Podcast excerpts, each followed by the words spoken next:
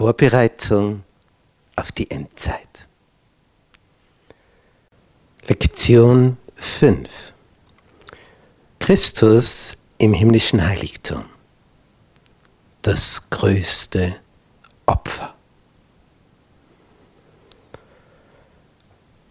Wenn man ein Opfer bringt, dann hofft man auf den Erfolg des Opfers. Ich habe früher mit Begeisterung professionell Schach gespielt in einem Club. Und wenn man eine Schachfigur geopfert hat, man also einen materiellen Wertverlust erlitten hat, dann bedeutet das irgendwann im Laufe des Spieles, dass du es verlieren wirst. Außer du gewinnst durch dieses Opfer so einen Stellungsvorteil, dass es dir gelingt, den Gegner schachmatt zu setzen. Dann hat sich das Opfer gelohnt. Und das ist es, was Jesus getan hat. Durch sein Opfer, das scheinbar ein Verlust war. Denn bei einem Opfer verlierst du am Anfang. Aber im Endeffekt wurde Satan natürlich schachmatt gesetzt. Wir haben einen Text, wo Paulus aufzeigt, was das alles gebracht hat. Im ersten Korintherbrief, Kapitel 15, verweist er auf die Folgen der Auferstehung. Zuerst die Kreuzigung, dann im Grab und dann die Auferstehung. Und dann weist er darauf hin, 1. Korinther 15, Vers 53, denn dies Verwesliche muss anziehen die Unverweslichkeit. Wenn du jenen Leichnam vor dir gesehen hast, von jemandem, den du sehr lieb gehabt hast, dann weißt du, was Verweslichkeit ist. Dies Verwesliche muss anziehen die Unverweslichkeit. Dafür hat er sich geopfert, dass das möglich wird. Jesus hat das so vorausgesagt. Im Lukas-Evangelium, Kapitel 9, Vers 22, es ist die erste Ankündigung von dem, was auf ihn zukommt. Die Jünger sind geschockt. Der Menschensohn muss viel leiden und verworfen werden. Von wem? Von den Ältesten und Hohenpriestern und Schriftgelehrten. Leiden, verworfen werden. Aber das ist noch nicht alles. Und er fügt hinzu, und getötet werden. Wie sagt er? Der Menschensohn muss viel leiden und verworfen werden und getötet werden. Muss. Und am dritten Tag wird er auferstehen. Das hat er mehrmals angekündigt so intensiv, dass sogar die Führungsschichte davon wusste und dann ja zu Pilatus ging, als Jesus schon im Grab lag und gesagt hat, ähm, der, der hat gesagt, er wird am dritten Tag auferstehen. Wir hätten gerne eine Wache. Nicht, dass die Jünger kommen, ihn stehlen und dann sagen, der wäre auferstanden. Pilatus sagt, ihr sollt eure Wache haben. Und er schickt seine hundert Mann. Aber man kann natürlich nicht Jesus bewachen, wenn er auferstehen will. Da wurden dann die Wachen, als wären sie tot. Aber das wurde ernst genommen von der Führungsschicht. Dieses Wort, der wird am dritten Tag auferstehen. Ernster genommen als von den Jüngern, denn die konnten es nicht fassen, als sie die ersten Nachrichten bekamen von den Frauen. Er hat das größte Opfer vollbracht, weil er ein Ziel hatte mit dir. Er will dich nämlich ans Ziel bringen. Und deswegen das größte Opfer. Hätte er es nicht vollbracht, du kämst nie ans Ziel. Oh, danke, Herr, was du für mich getan hast. Danke, dass du geblutet hast und dich jetzt für mich verwendest im himmlischen Heiligtum das Lamm Gottes. Als Johannes am Ufer des Jordan steht und die Massen zu ihm kommen, weil man gehört hat, was der für außergewöhnliche Predigten hält, und man hören möchte, wie man sich vorbereiten kann auf das Kommen des Messias, geschieht eines Tages das Sensationelle, dass Johannes sagt, er ist schon da. Er ist mitten unter euch getreten, den ihr noch nicht kennt. Der Messias ist hier in dieser Menge. Und die Leute schauen sich um.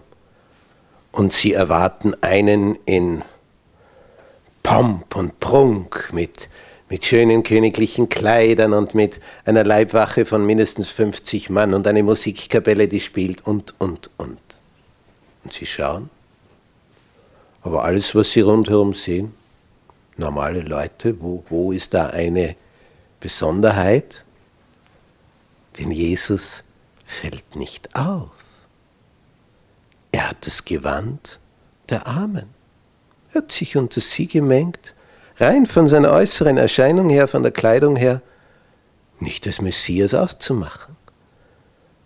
Warum hat Jesus das so gewählt? Ja, er hätte in, in Glanz und Gloria erscheinen können, so wie einem Johannes auf Patmos erschienen ist. Sie wären alle umgefallen, wären alle bewusstlos gewesen.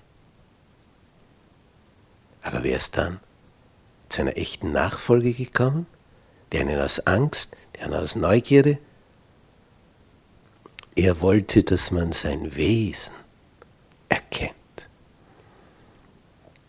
Und dann weist Jesus auf ihn hin, zeigt ihn, der ist es, und sagt, siehe, das Lamm Gottes, das die Sünde der Welt trägt. Das, das war die Ansage.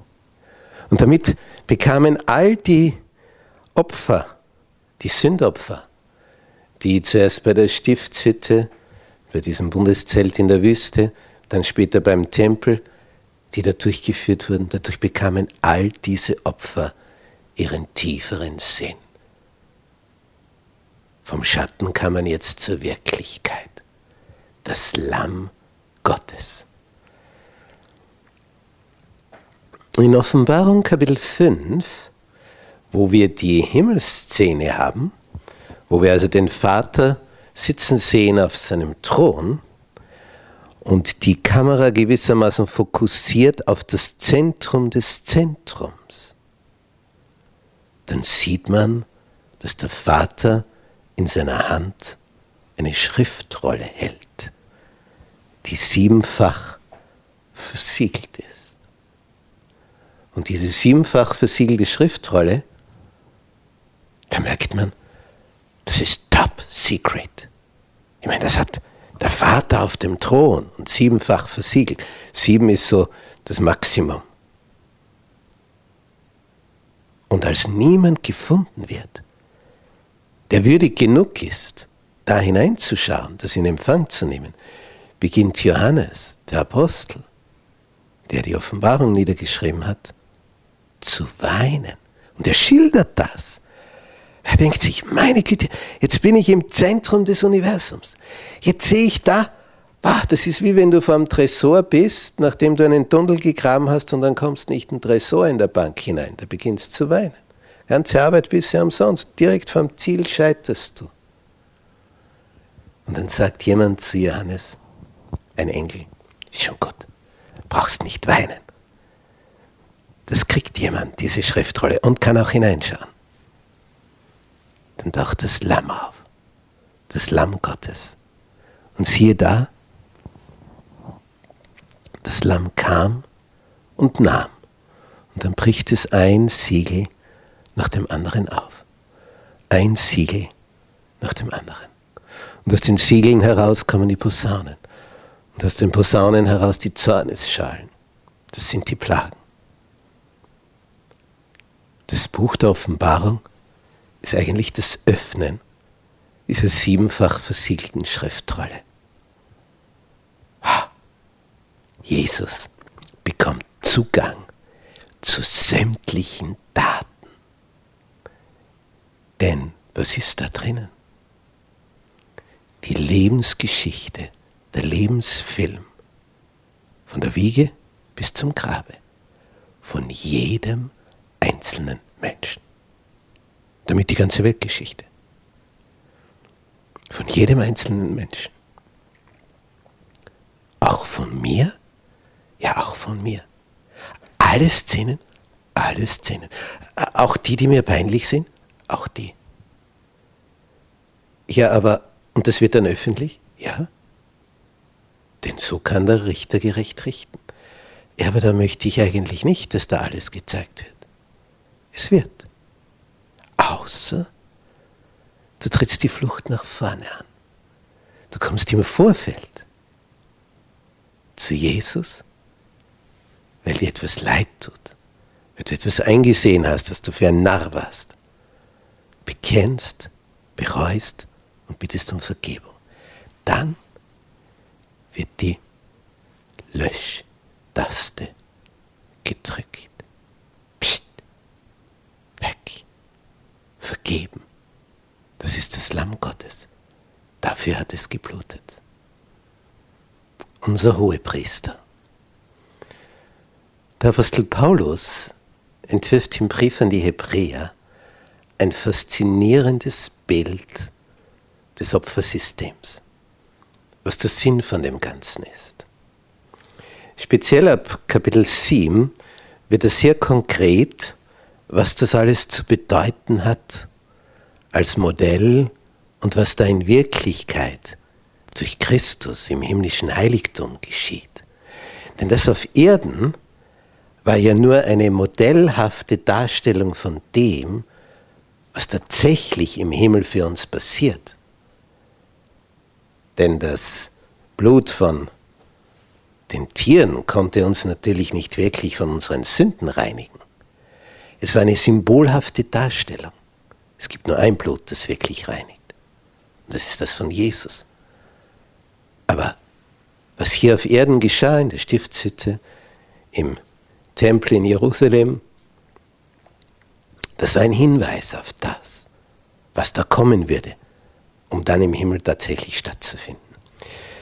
Wir lesen im Hebräerbrief, Kapitel 7, ab Vers 22, so ist Jesus Bürger eines viel besseren Bundes geworden, als der, der damals mit dir Blut war. Auch sind es viele, die Priester wurden, weil der Tod keinen bleiben ließ. Nicht? Wir Menschen sind ja sterblich. Dieser aber hat, weil er ewig bleibt, ein unvergängliches Priestertum. Er ist ein Priester, der nicht stirbt. Daher kann er auch für immer selig machen, die durch ihn zu Gott kommen. Denn er lebt für immer und bittet für sie. Paulus zeigt hier diese Überlegenheit auf vom himmlischen Heiligtumsdienst gegenüber dem irdischen, der nur modellhaft war, gleichnishaft, wichtig, aber nicht wirklich das lösen konnte, worauf es ankommt. Denn wir mussten einen solchen Hohenpriester haben, der heilig, unschuldig, unbefleckt, von den Sündern geschieden und höher ist als der Himmel. Das sind Dimensionen. Wenn der Jesus, unser Hohepriester, was das heißt. Er hat es nicht nötig, wie jene Hohepriester, täglich zuerst für die eigenen Sünden Opfer darzubringen und dann für die des Volkes. Denn das hat er ein für allemal getan, als er sich selbst opferte. Ein für allemal. Und da merkt man dann schon die Verkehrtheit dieser Transsubstantiationslehre bei der Eucharistiefeier in der römisch-katholischen Kirche, wo jedes Mal neu geopfert wird. Christus wieder geopfert wird und wieder. Obwohl hier steht, ein für allemal.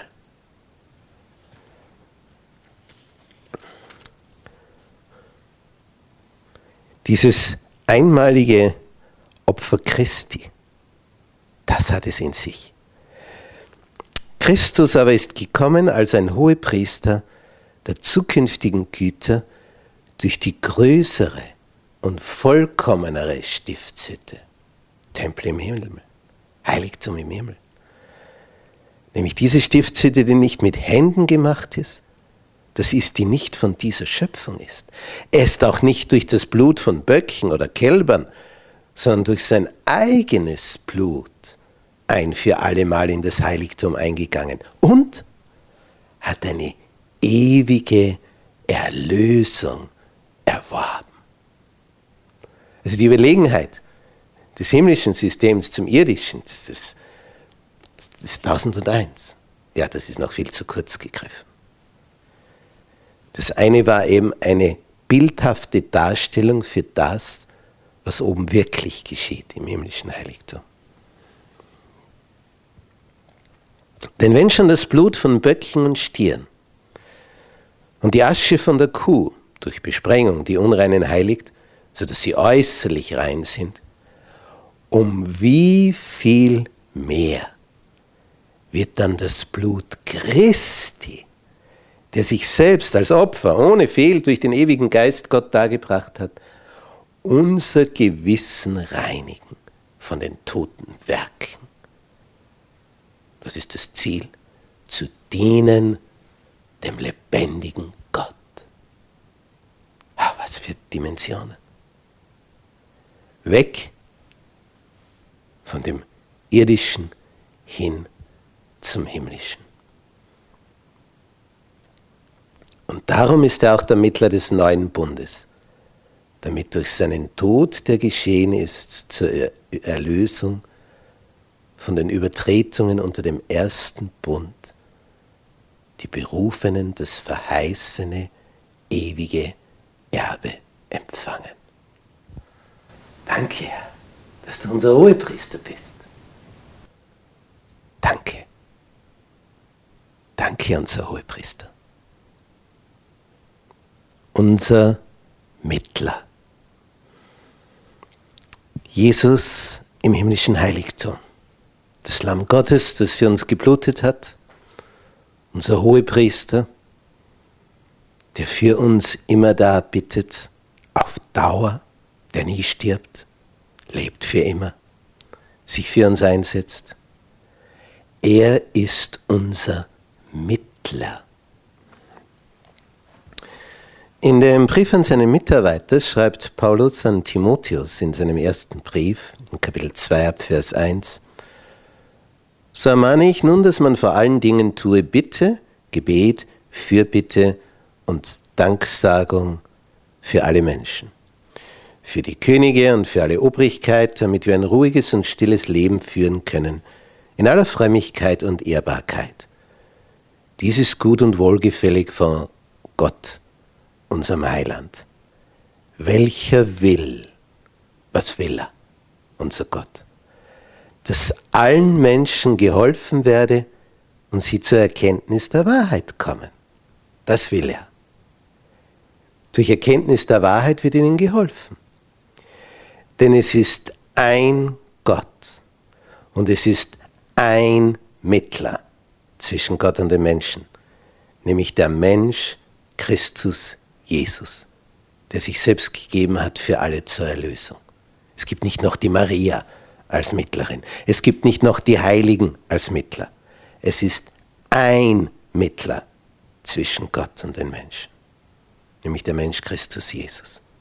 Er hat sich gegeben, sich selbst für alle zur Erlösung, dass dies zu seiner Zeit gepredigt werde. Und Paulus sagt, dazu bin ich eingesetzt als Prediger und Apostel, um das zu vermitteln, dass er der Mittler ist und ohne ihn wir keine Chance hätten. Nun, der Brief, der wie kein anderer darlegt, wie der alttestamentliche Heiligtumsdienst in Verbindung steht zum wirklichen Heiligtumsdienst im Himmel, das ist der Hebräerbrief. Ich erinnere mich, es war bei einem Vortrag, und ich erzähle gerade in begeisternden Worten vom himmlischen Heiligtum. Dann, dann rufen da Besucher heraus. Also Sie lesen schon jahrelang in der Bibel, aber so einen Schwachsinn haben Sie noch nie gehört. Himmlisches Heiligtum, wo ich das her habe. War Ihnen unbekannt, so wie unserer Gemeinschaft bis 1844. Wer wusste, dass es ein himmlisches Heiligtum gibt? Erst durch die große Enttäuschung kam man auf diese Spur. Ist also verständlich, wenn Leute keine Ahnung davon haben. Ich bat sie dann hinterher, dass wir uns darüber unterhalten. Und dann kamen sie zu mir und dann lesen wir Hebräer 8 ab Vers 1, wo Paulus schreibt, das ist nun die Hauptsache bei dem, wovon wir reden. Wir haben einen solchen Hohepriester, der das sitzt zur Rechten des Thrones der Majestät im Himmel. Ja, und wo ist da die Rede von einem himmlischen Heiligtum? Vers 2. Und, und ist ein Diener am Heiligtum und an der wahren Stiftshütte, die Gott aufgerichtet hat und nicht ein Mensch. Dann haben die Worte gewirkt. Ein Heiligtum, das Gott aufgerichtet hat, nicht Mose in der Wüste. Oder später Salomo, den Tempel in Jerusalem. Und wieder später, als er neu gebaut wurde, nachdem Israel zurückgekehrt war aus der babylonischen Gefangenschaft mit 50.000. Er ist ein Diener am Heiligtum und an der wahren Stiftshütte, die Gott aufgerichtet hat und nicht ein Mensch. Herrn, was tut er da? Was macht er da?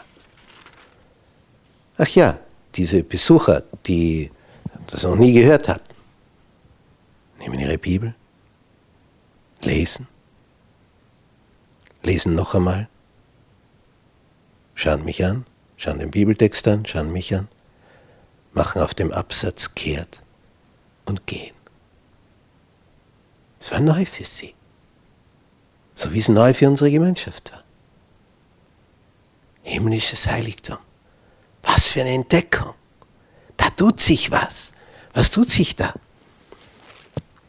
Im Hebräerbrief, Vers 24, denn Christus ist nicht eingegangen in das Heiligtum, das mit Händen gemacht und nur ein Abbild des wahren Heiligtums ist, sondern in den Himmel selbst, um jetzt für uns vor dem Angesicht Gottes zu erscheinen setzt sich ein und stirbt nie. Ist immer da. Für bitte, für dich.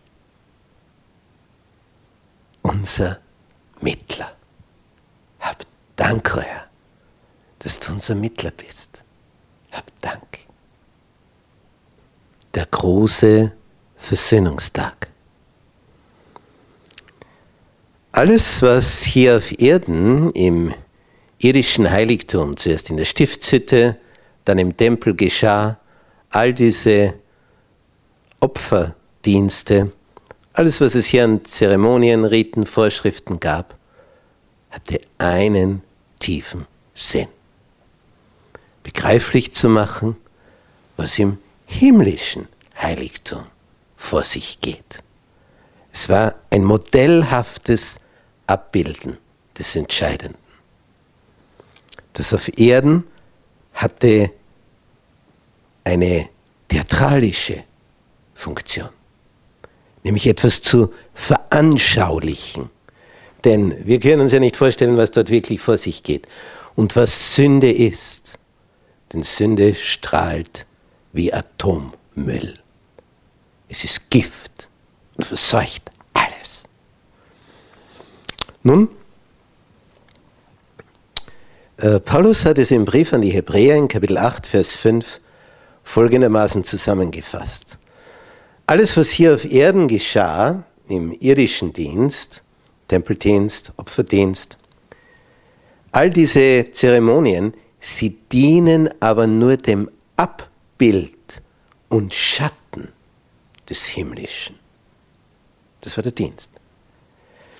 Wie die göttliche Weisung an Mose erging, als er die Stiftshütte errichten sollte, wie es in 2. Mose 25, Vers 40 heißt, wo Gott zu Mose sagt, sieh zu, dass du alles machst nach dem Bilde, das dir auf dem Berge gezeigt worden ist. Er hat nämlich in der himmlischen Vision das himmlische Heiligtum gesehen und sollte dann auf Erden ein Minimodell davon bauen. Und all die Zeremonien, wieder ein, eine Mini-Zeremonie von dem, was tatsächlich oben passiert. Nun, diese, diese Entwicklung, die da vor sich ging, die hatte also ihre Funktionen als Abbild und Schatten des Himmlischen. In Kapitel 9 des Hebräerbriefes ab Vers 20 wird zitiert aus 2. Mose 24, Vers 8, das ist das Blut des Bundes, den Gott euch geboten hat. Und die Stiftshütte und alle Geräte für den Gottesdienst besprengte er desgleichen mit Blut. Und es wird fast alles mit Blut gereinigt nach dem Gesetz. Das klingt ja sehr seltsam, nicht? Wenn ich etwas mit Blut bespritze, von rein ist da nicht mehr viel zu sehen. Das wird ja dann rot. Aber das bedeutete Reinigung. Warum? Und das erklärt er hier. Ohne Blutvergießen geschieht keine Vergebung. Ohne Blutvergießen geschieht keine Vergebung. Reinigung, Vergebung. Und es geht nur mit Blut. Und deswegen all dieses Tierblut, das da vergossen wurde, um klarzustellen, es braucht eine Reinigung. Da ist Gift, da ist Sünde, da ist Atommüll. Und das Ganze muss gereinigt werden. Das Gift muss weg. Ohne Blutvergießen geschieht keine Vergebung. So also mussten die Abbilder der himmlischen Dinge, das war also der irdische Dienst, das sind die Abbilder der himmlischen Dinge, so mussten die gereinigt werden. Durch Blut. Von Tieren. Die himmlischen Dinge selbst aber müssen bessere Opfer haben als jene. Ja, was war da für ein Blut? Denn Christus ist nicht eingegangen in das Heiligtum, das mit Händen gemacht und nur ein Abbild des wahren Heiligtums ist, sondern in den Himmel selbst, um jetzt für uns vor dem Angesicht Gottes zu erscheinen. Auch nicht, um sich oftmals zu opfern, wie der hohe Priester alle Jahre mit fremdem Blut in das Heiligtum geht, sonst hätte er oft leiden müssen vom Anfang der Welt an. Nun aber am Ende der Welt ist er ein für allemal erschienen, durch sein eigenes Opfer die Sünde aufzuheben. Und so wie es auf Erden zwei Dienste gab, einen täglichen und einmal im Jahr den Dienst am großen Versöhnungstag, wo der Hohepriester bis in das Innerste, in das Allerheiligste ging, um diese Jahresgesamtschuld zu eliminieren, wie so ein Herbstputz. Er nimmt die Jahresschuld mit und legt sie auf den Bock, also Seel, der in die Wüste gejagt wird, ein Bild für Satan. Und 1844 wurde uns durch himmlische Visionen unserer Gemeinschaft klargemacht. Da ist der Wechsel geschehen vom täglichen Dienst im himmlischen Heiligtum zu dem Dienst am großen Versöhnungstag. Jetzt geschieht die Reinigung des Heiligtums. Die Stunde des Gerichts ist gekommen. Zusammenfassung. Der Dienst Christi im himmlischen Heiligtum ist von immenser Bedeutung. Und es gibt praktisch keine andere Glaubensgemeinschaft im christlichen Bereich außer der Kirche der siebenten Tagsadventisten, die hier einen Durchblick bekommen hat. Und das hängt sehr viel mit der großen Enttäuschung von 1844 zusammen, weil man dadurch gezwungenermaßen einfach nachgeschaut hat, wo lag der Fehler, als Christus nicht kam. Und so entdeckte man, das ist ein Heiligtum im Himmel. Da tut sich ja was. Ach, wie waren wir blind. Nun, was passierte hier auf Erden beim Irdischen? Die Sünden des Volkes wurden also im Glauben auf das Tier gelegt, auf das Sündopfer, und das Blut wurde auf das Heiligtum gespritzt, und so kam dadurch die Sünde auf das irdische Heiligtum. Dort wurde es deponiert. Also wenn der Gläubige fortgeht, hat er seine Sünden im Heiligtum zurückgelassen. Die Sünden werden aufs Heiligtum übertragen. Und darum brauchen die dann eine, braucht also dieses Heiligtum eine jährliche Reinigung, Ganzjahresschuld weggewischt. Das war am großen Versöhnungstag. So, wie hat das jetzt in Bezug auf die Übertragung aufs himmlische Heiligtum, was hat das für Auswirkungen? Da schreibt Ellen White im Buch Der große Kampf auf Seite 423 im Englischen 421. So wie also im alten diese Bund, diese Übertragung war, so werden im neuen Bund die Sünden der Bußfertigen durch den Glauben auf Christus gelegt. Du bringst deine Sünden zu Jesus, so wie du es früher zum Lamm brachtest. Das Lamm, das die Sünden der Welt hinwegträgt. Das ist der Punkt. Nun,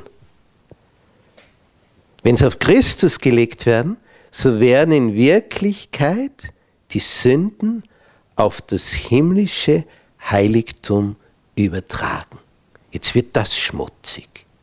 Es ist ein Zwischenlager. Man muss sich das so vorstellen wie bei Atommüll. Nicht diese radioaktive Strahlung, wenn die Brennstäbe einmal leergebrannt sind, wenn sie nicht mehr weiter verwendbar sind, sind sie aber hochgefährlich, hochradioaktiv. Was macht man jetzt damit? Man nimmt sie, bereitet sie auf, versucht es unschädlich zu machen, was eh nicht wirklich geht, aber zumindest unschädlich her, und transportiert diese ausgebrannten Brennstäbe in ein Zwischenlager, bis sie dann ins Endlager kommen. Und so ist es mit Sünde. Was wir zu Jesus bringen, wird im himmlischen Heiligtum zwischengelagert. Es wird jetzt verunreinigt. So, was passiert im irdischen am großen Versöhnungstag? Reinigung. So, jetzt sind wir in der Phase, wo im himmlischen Heiligtum der große Versöhnungstag begonnen hat.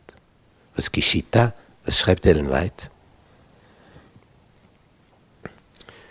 Wie im Schattendienst, also auf Erden, die Reinigung des irdischen Heiligtums durch das Wegschaffen der Sünden vollbracht wurde, indem eben das alles auf den Bock gelegt wurde, der in die Wüste gejagt wurde, so soll die Reinigung des himmlischen Heiligtums durch das Wegschaffen, Austilgen der dort aufgezeichneten Sünden vollzogen werden.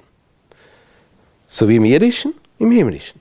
Weg mit diesem Gift, diesen radioaktiven Strahlen als Bild. Ja, wie, wie kann das wegkommen? Ehe dies geschehen kann, müssen die Bücher untersucht werden, Untersuchungsgericht, um zu entscheiden, wer durch Bereuen der Sünden und durch den Glauben an Christus seiner Versöhnung teilhaftig werden kann. Die Reinigung des Heiligtums schließt deshalb eine Untersuchung, ein Gericht ein. Diese Untersuchung muss stattfinden, ehe Christus kommt, um sein Volk zu erlösen. Denn wenn er kommt, ist sein Lohn mit ihm. So wie das Irdische muss jetzt das Himmlische gereinigt werden. Deswegen Untersuchungsgericht. Auslöschen des Sünden, die dann letztlich, was der Himmel übernommen hat, auf Satan gelegt werden. Und der hat natürlich kein Interesse, dass er deine Sünden auch noch tragen soll. Die sollst du selber tragen. Darum möchte ich einen Keil zwischen dir und Christus hineinbringen. Darum halte dich an Christus. Er ist dein Befreier, dein Erlöser. Er, der im himmlischen Heiligtum für dich dient.